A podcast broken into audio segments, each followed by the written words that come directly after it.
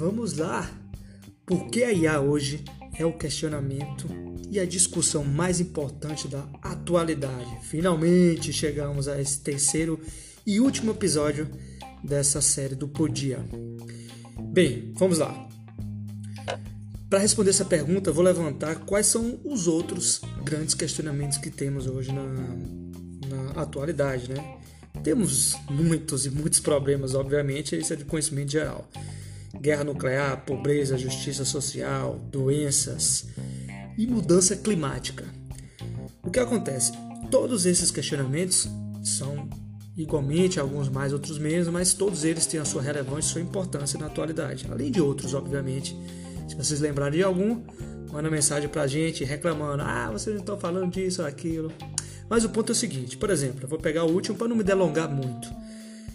A mudança climática é um puta questionamento e a gente tem que se preocupar sim, porque o que a gente está fazendo hoje está refletindo, a gente já tem reflexo, é, é, entrando também na polêmica de disso e aquilo sobre, mas o fato é que a tendência é que a gente chegue a um ponto onde, o, onde a instabilidade climática vai chegar praticamente a ser insuportável na nossa na, é, no nosso cenário global.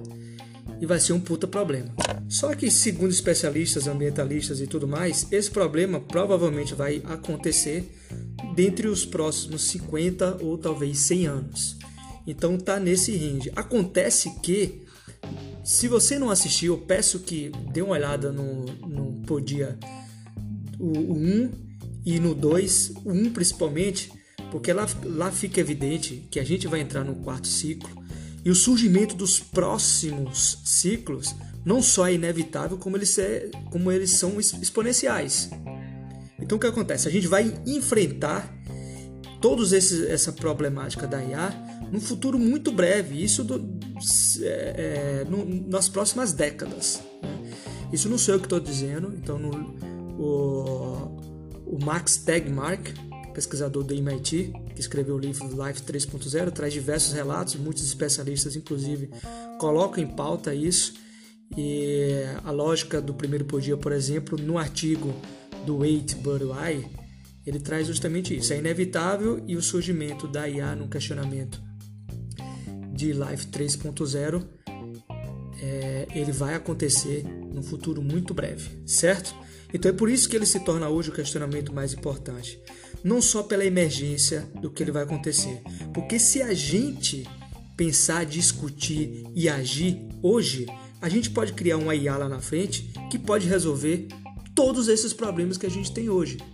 Obviamente que algum desses problemas a resolução pode ser o top, mas o ponto é que a gente pode maximizar ainda mais o sucesso de atingir é, a solução desses problemas. Por exemplo, doenças, doenças como câncer da vida ou qualquer outro, a gente não consegue resolver hoje por incapacidade intelectual e, também tem outros fatores influenciadores. Mas obviamente que a gente não tem capacidade intelectual e tecnológica para tal. No momento que a gente atingir outros problemas maiores também surgirão. Então, a IA, junto com a, enfim, a computação de forma geral, será um potencializador da nossa capacidade de resolver problemas grandes como esses. Mas apesar de eu não ser tão otimista como Max, ele traz uma coisa muito interessante. Então não adianta a gente pensar ou achar isso ou aquilo. A gente tem hoje grandes preocupações e questões cruciais que devem ser respondidas nos próximos 30 anos, pelo menos, né? Talvez até menos, né? Ó, é, eu trouxe dois aqui dos mais importantes, né? O primeiro ele fala o seguinte, ó. Como transformaremos hoje sistemas facilmente hackeados em sistemas inteligentes robustos? Então a gente parar para pensar, é, é, legal a gente ter sistemas computacionais hoje que não falhem, né? É, mas a falha é inevitável, principalmente no sistema que a gente cria hoje. Então ninguém quer subir no avião e ser completamente autônomo e, enfim, a gente está no pensamento da probabilidade de ter uma falha dele. Então a gente quer 100% de certeza. E outra coisa, a IA do bem, digamos assim, entre aspas, ela com qualquer tipo de falha pode simplesmente tirá-la desse foco e fazer o inverso do que o bem, por exemplo, né? Só que a gente tem que começar a fazer isso. Então, Stephen Hawking e Elon Musk, por exemplo, já foram dois de grandes pesquisadores aí, ou pesquisadores, dois das grandes personalidades mundiais que já se posicionaram várias vezes em relação ao, à preocupação com a inteligência artificial. Sabe qual é o problema disso? Vamos lá. Por mais que o Max Tegmark, eu gostei muito do livro dele, do Live 3.0, e é, ele é um cara muito otimista, certo? É diferente do do Yuv, qual é o nome dele, rapaz? E, Yuval Harari, é o que escreveu Sapiens e o livro Homo Deus, inclusive está na minha lista, é o meu próximo livro. Enfim, o, é um completo diferente. O, o Harari ele é um cara extremamente pessimista em relação a isso, assim como o Elon Musk e o próprio Stephen Hawking, certo?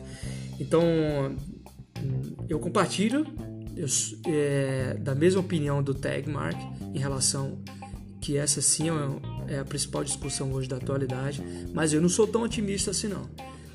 É, porque, primeiro, que eu não estou vendo movimento em relação a isso. Obviamente que eu estou gravando esse vídeo, é, não que eu seja uma pessoa que realmente vai influenciar o mundo ou outras pessoas por aí. Também não é essa a minha, é, enfim, a minha intenção por completo, mas também, de certo ponto, contribuir com isso, porque as pessoas definitivamente não estão discutindo sobre isso. E o segundo que o Max traz é o seguinte: esse para mim é o mais importante é como fazer com que a máquina entenda os nossos objetivos à medida que ela se torna cada vez mais inteligente. E qual o ponto aqui? O objetivo do ser humano ele não é único. Então ele é completamente modificado a partir da pessoa ou da população que é extremamente influenciada pela cultura, pela regional, pelo, pelo local e por aí vai. Por exemplo, é, essa máquina vai atender aos objetivos dos programadores americanos, chineses ou os do Oriente Médio. E, assim, é, faça aí o julgamento que você que achar necessário para julgar qual desses é o pior em termos de objetivo, né?